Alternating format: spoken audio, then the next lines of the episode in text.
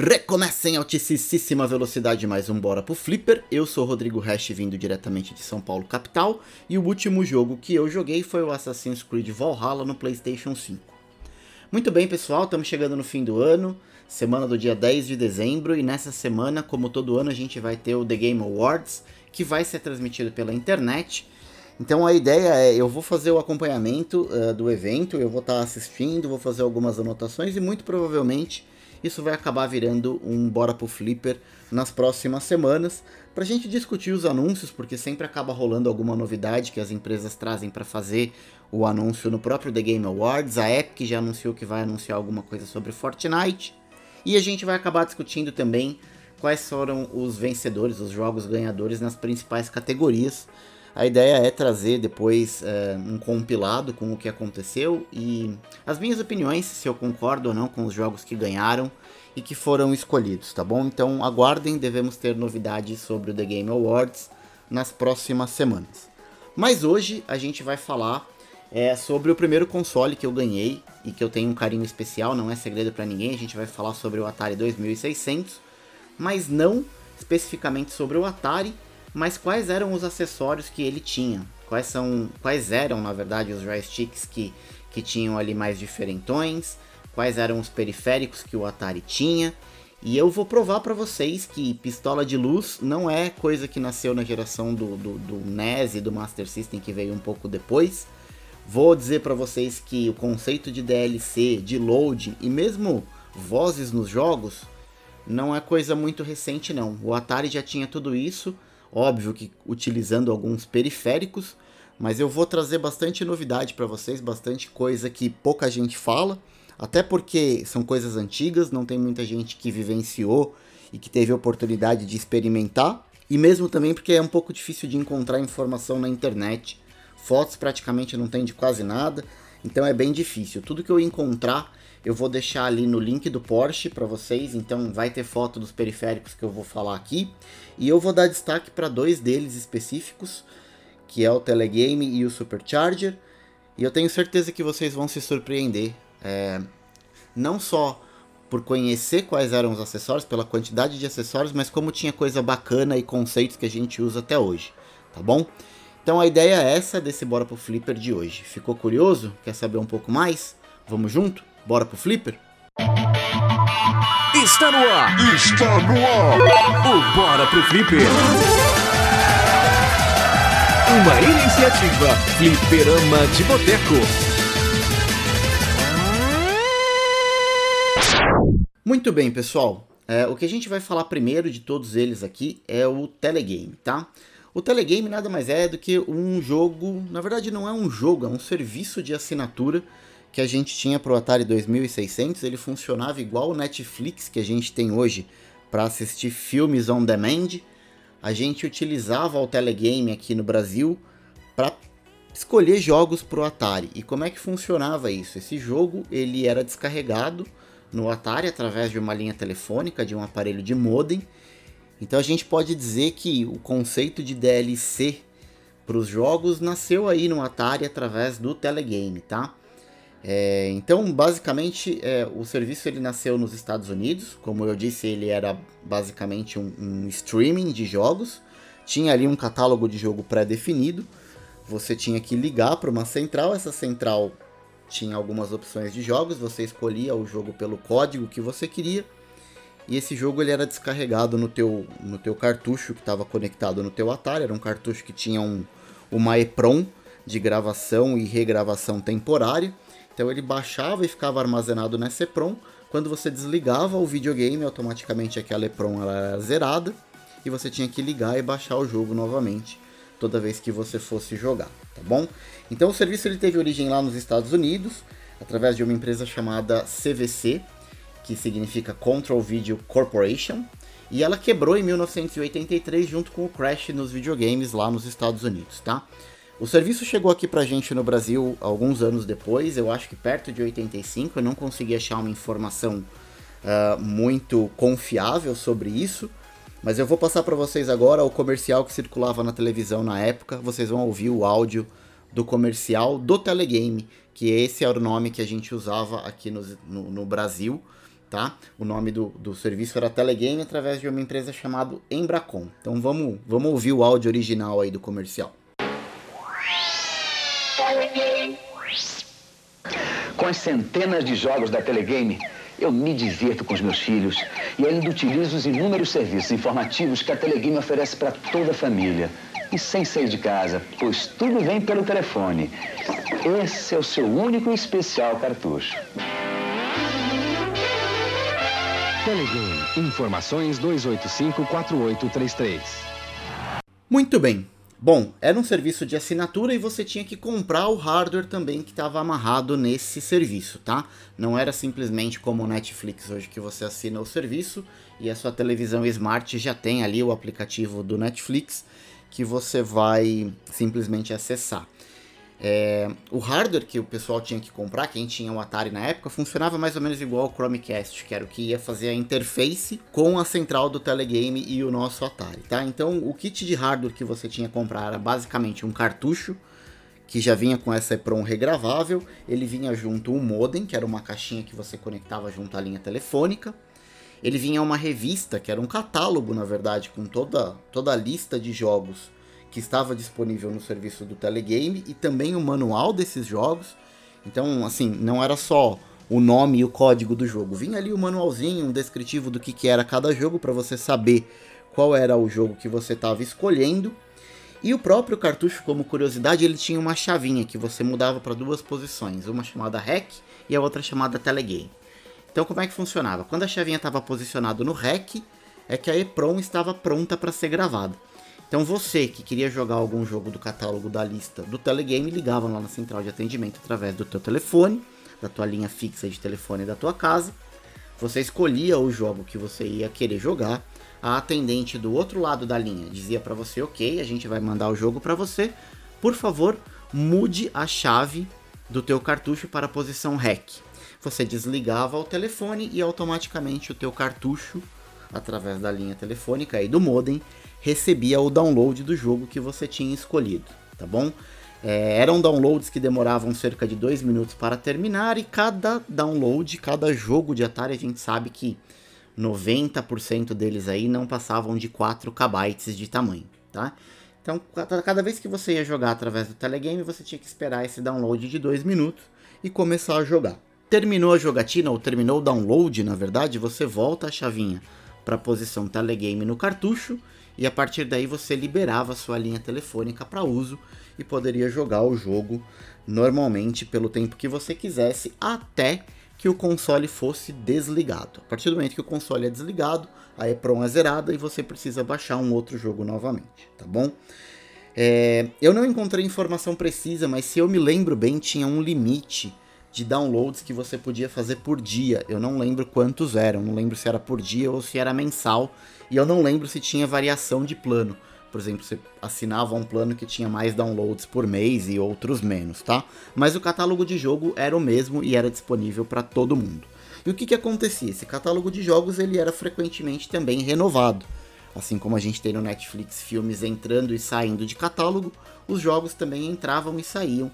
Só que a gente demorava um pouco para receber a informação, porque naquela época a gente recebia através de correio.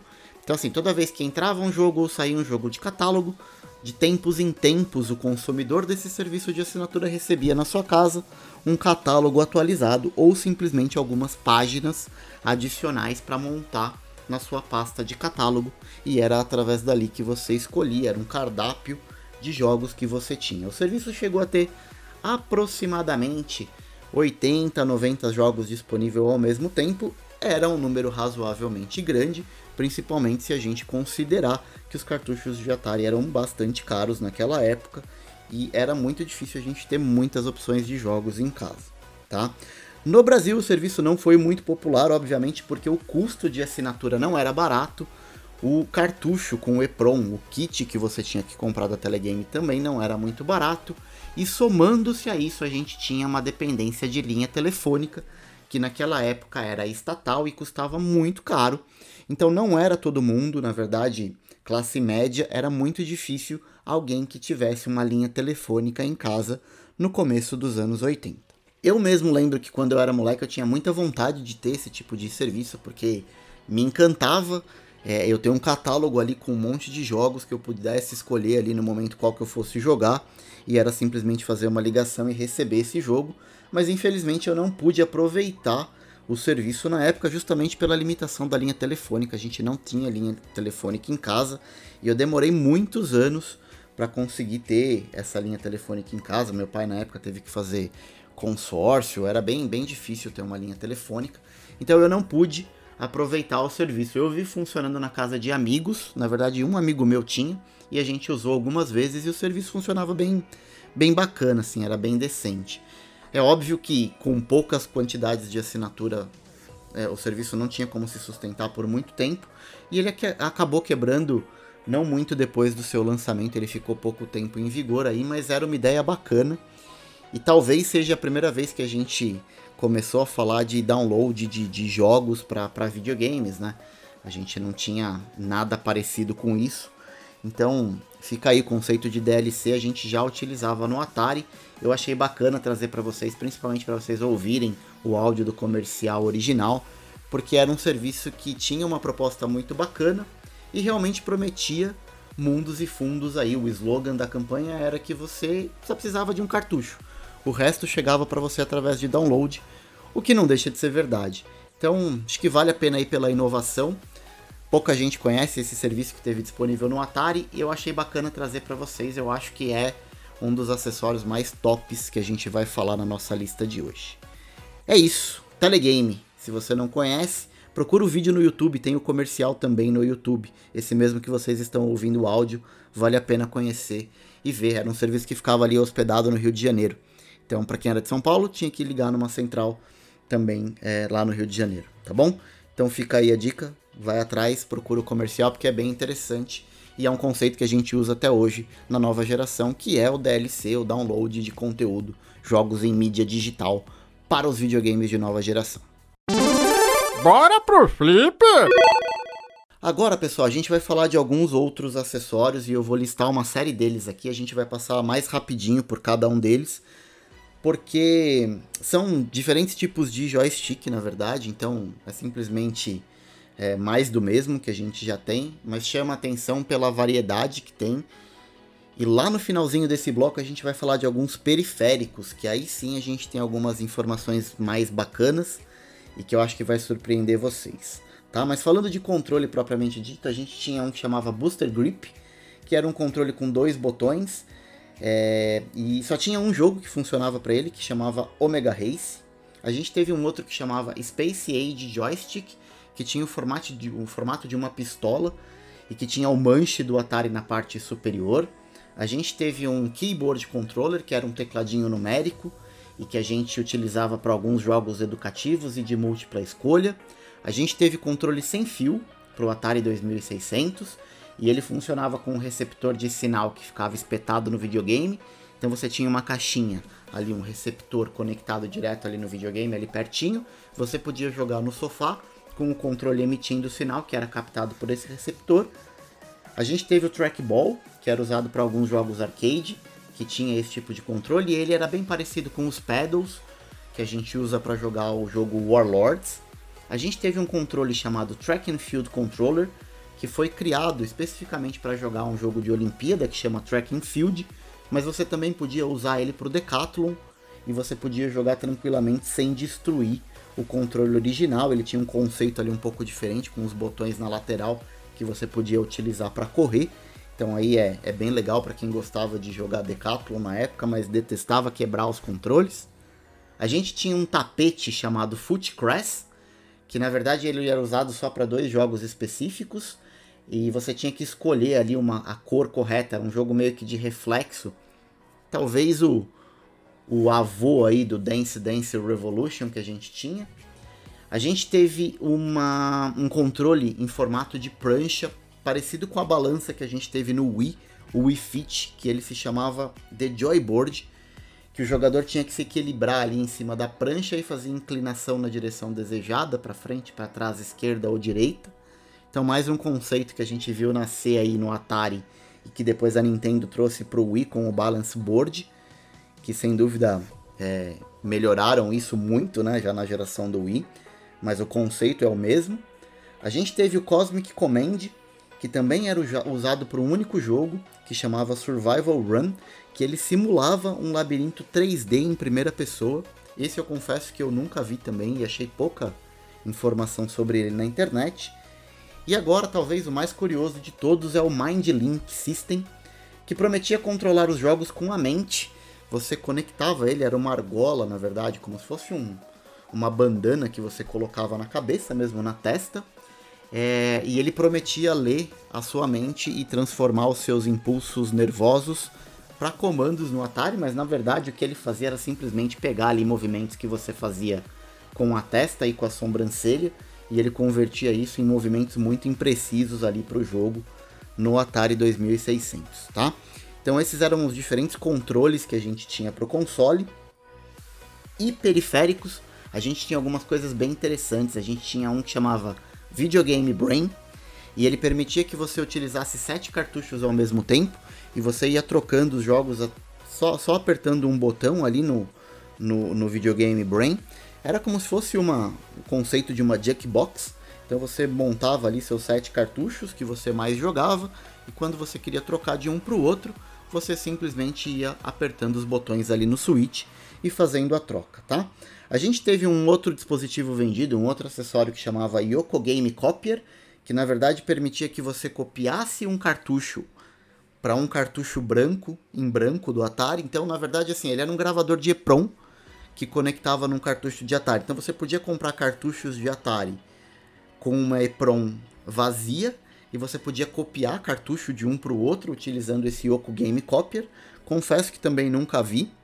E a gente teve um tal de Kid Vid System, que era um módulo de som que dava voz para alguns jogos de Atari, tá? Mas na verdade tem só dois jogos que foram lançados que tem suporte para esse, esse módulo de voz, que era o Bernstein Beers e o Smurfs Save the Day, que tinha esse suporte que era compatível com o Kid Vid System.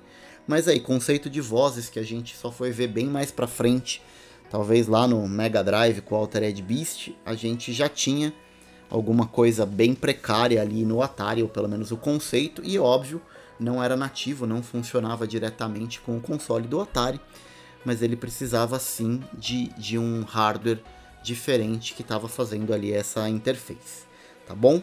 É óbvio que muito desses acessórios, ou praticamente todos eles, quase ninguém viu, porque eram controles e acessórios muito específicos. Vocês viram que a maioria deles funcionava com um ou dois jogos só. Então, praticamente no Brasil, ninguém fazia esse tipo de investimento e quase ninguém teve esse tipo de acessório para os jogos de Atari. A gente jogava mais mesmo com aquele controle tradicionalzão dele com o botãozão vermelho e a alavanca ou manche era o que a gente mais usava aqui, mas nem por isso o Atari recebeu, deixou de receber na verdade muitos acessórios, principalmente fora do Brasil, tá bom?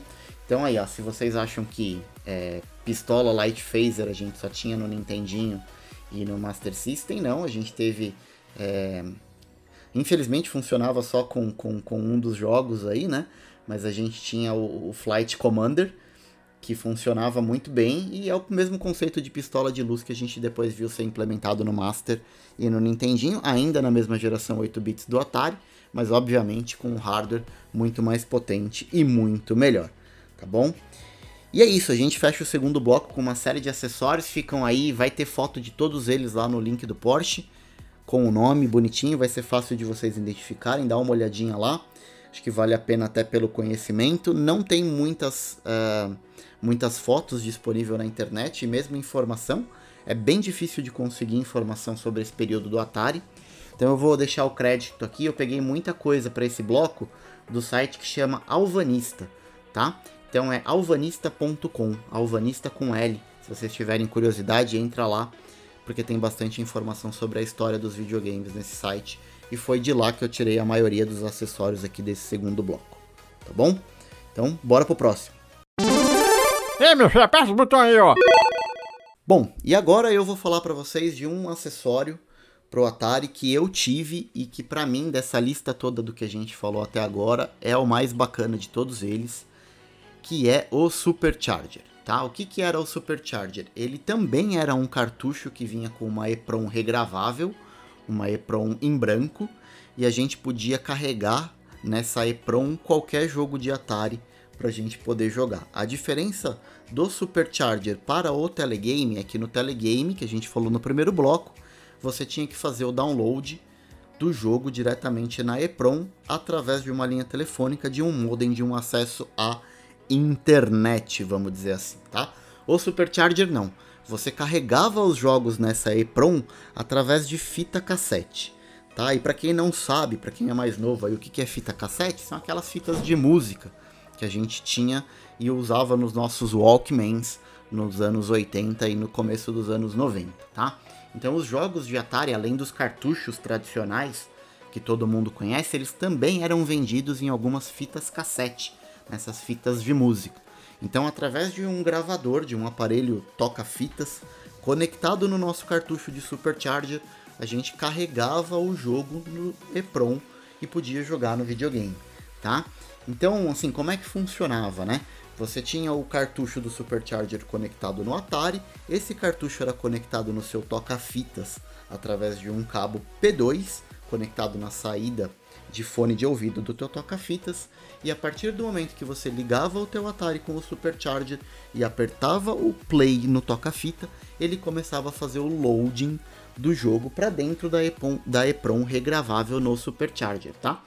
O loading demorava aproximadamente 5 minutos e era bem desafiador você fazer esse loading, porque você tinha que fazer alguns ajustes no toca-fita de equalizador. Sabe equalizador de som mesmo, que você regula ali o grave e o agudo? Você tinha que ter a posição certinha ali de grave e de agudo antes de dar o play para que o jogo fosse carregado de forma correta ali no Atari. Se não tivesse reguladinho o teu toca-fita com grave e agudo nos padrões que o Supercharger exigia, o jogo não era carregado ficava ali rodando, rodando, rodando e o jogo acabava que não era carregado. Você tinha que rebobinar a fita novamente, apertar o play, fazer os ajustes e carregar esse jogo novamente, tá? Tinha uma sacada também que não era toda marca de toca-fita que funcionava bem com o Supercharger. Eu lembro que na minha casa teve um tempo que eu não conseguia carregar nenhum jogo, eu era moleque assim de 5, 6 anos e eu não conseguia fazer funcionar com o toca-fita que eu tinha em casa. Eu tinha que correr na casa da minha avó, pegar o toca-fitas dela, levar para minha casa e poder carregar os jogos. E minha avó não gostava muito de emprestar para mim.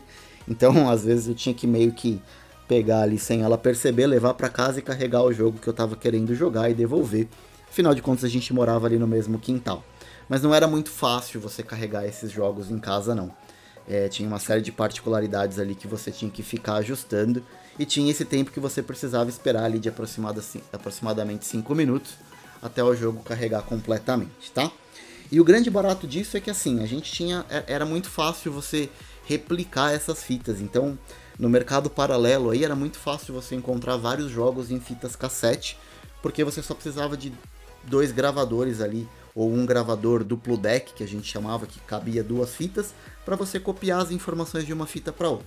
Então, no centro de São Paulo era muito fácil você encontrar lojas que vendiam fitas cassetes com jogos de Atari e com o passar do tempo, meu pai tinha alguns amigos que também tinham o periférico, que trabalhavam junto com ele. Eles trocavam as fitas ali a gente fazia cópias, igual a gente começou a fazer um pouco mais pra frente com os jogos de computadores, os jogos em disquete. Era muito fácil a gente conseguir fazer a cópia, tá? Então, normalmente, quando a gente comprava fitas com um único jogo, nessas lojas especializadas, vamos dizer assim, a gente pode ter. Aqui no Brasil, a gente teve muito forte uma que chamava é, Canal 3, que vendia jogos com capinha e tudo, era bem profissional. As fitas eram sempre menorzinhas, elas tinham um tempo reduzido para caber só aquele jogo. Mas a gente poderia comprar fitas é, que a gente chamava de fitas virgens, né? Fitas brancas, é, fitas cassete com 60 minutos de duração. Então era 30 minutos cada lado. Então cada fita dessa cabiam vários jogos de Atari. Então numa única fita a gente conseguia colocar ali 40, 50 jogos na mesma fita, usando o lado A da fita e o lado B porque a fita cassete, assim como o LP, ela também tinha dois lados, lado A e lado B. Então era muito comum a gente pegar de alguns amigos fitas cassete de 60 minutos, que tinha ali 40, 50 jogos e a gente copiava isso pra gente, como se fosse um disquete de computador. E a partir daquele momento a gente tinha acesso a uma biblioteca muito maior de jogos. E era o princípio da pirataria ali surgindo é, pro Atari 2600, né? É lógico que na época eu, com 5, 6 anos, eu não tinha essa visão, não entendi o que estava acontecendo. Mas para mim era sensacional, assim. Era muito caro comprar cartuchos de Atari, era muito difícil conseguir. Mas quando a gente pegava essas fitas que tinham muitos jogos, era bem bacana e eu pude conhecer muitos jogos de Atari nessa época, é, nos anos 80 ali até meados dos anos 90, utilizando o Supercharger, que foi durante muito tempo meu principal cartucho. Eu não tive a oportunidade de ter o telegame, mas eu tinha o, o, o Supercharger, que era um conceito ali muito parecido. E eu acho que foi o Supercharger que acabou despertando ali, junto com o Atari, óbvio, né? Essa minha paixão por videogames até hoje. Porque talvez se eu tivesse só um ou dois cartuchos para jogar ali durante toda a minha infância, talvez eu tivesse largado e. Sei lá, talvez gostasse um pouco menos de videogame do que eu gosto hoje. Então, assim, o Supercharger você encontra hoje vendendo alguns no Mercado Livre. É difícil fazer funcionar, é... mas ainda funciona. Depende muito da qualidade da fita. Então, acho que é, é bem de boa encontrar para quem tiver curiosidade aí. Só precisa ter um, um tocador de fita, um, um toca-fitas aí Talvez essa seja a parte mais difícil, porque toca-fita, assim como o videocassete, ele tem um cabeçote ali que faz a leitura da fita, e isso com o tempo acaba desgastando. E se o cabeçote não tiver zerado, como um canhão de PlayStation 1, por exemplo, você tem que começar a virar o videogame de ponta cabeça e, e o toca-fitas também não lê a fita. Né? Então ele não consegue carregar o jogo todo. Mas a título de curiosidade aí, eu acho que é, que é bacana vocês conhecerem. E talvez daí é que tenha muita gente que chama os cartuchos de Atari de fita, né? Acho que talvez por isso muita gente fala, ah, eu tenho essa fita de Atari. Difícil a gente falar, eu tenho esse cartucho de Atari. E talvez o conceito tenha nascido aí. Aí, de, de, jogos em fita mesmo que a gente carregava no Atari, e dos computadores mais antigos, os MSX, que a gente também podia carregar programas, podia carregar alguns jogos utilizando fita cassete. Talvez seja daí é, a associação do nome de cartucho com fita. Bom, é isso. Na verdade, bora pro Flipper mais uma vez aqui. A ideia é trazer para vocês um pouco mais de, de conhecimento. É, para quem gosta do mundo dos videogames, é a gente dar ali material para que vocês corram atrás da informação, que pesquisem na internet, vejam alguns vídeos. Como eu disse, não é muito fácil encontrar esse tipo de material por conta da época, da data, tudo que foi lançado. Muita gente é, não tinha fotos disso, enfim, é difícil a gente encontrar hoje em dia em boas condições. Então a ideia é dizer para vocês que esse tipo de tecnologia ou muitos conceitos que a gente usa hoje nos, no, nos jogos e nos videogames mais novos, muita coisa a gente viu começar a engatinhar lá atrás no nosso Atari 2600. Então a gente está falando aí de muitas coisas que a gente ainda usa hoje ou conceitos que foi muito mais evoluído, obviamente, mas que o embrião dele foi lá atrás, no começo dos anos 80, é, junto com o nosso Atari 2600. Acho que muita gente teve Atari, muita gente que escuta o Bora pro Flipper, o Flipperama de Boteco, teve Atari e, e tenho certeza que não fazia ideia de que tinha todos esses periféricos e serviços aí disponível na época, tá bom? Então essa era, era a ideia do Bora pro Flipper de hoje. Como sempre, o nosso papo não termina por aqui. Acesse o nosso site lá, fliperamadeboteco.com, deixa o comentário, entrem no nosso grupo do Telegram para a gente bater um papo e o mais importante, pessoal, compartilhem a palavra, apresentem o Bora pro Flipper, o Fliperama de Boteco para algum dos amigos de vocês que também gostam de videogame e com isso a gente vai fortalecendo a nossa comunidade. Quanto mais gente ouvindo, mais forte a comunidade fica. Então a ideia é que vocês espalhem a palavra, tá bom? Eu vou ficando por aqui e se der tudo certo, a gente se vê no próximo Bora pro Flipper. Valeu, falou, até mais.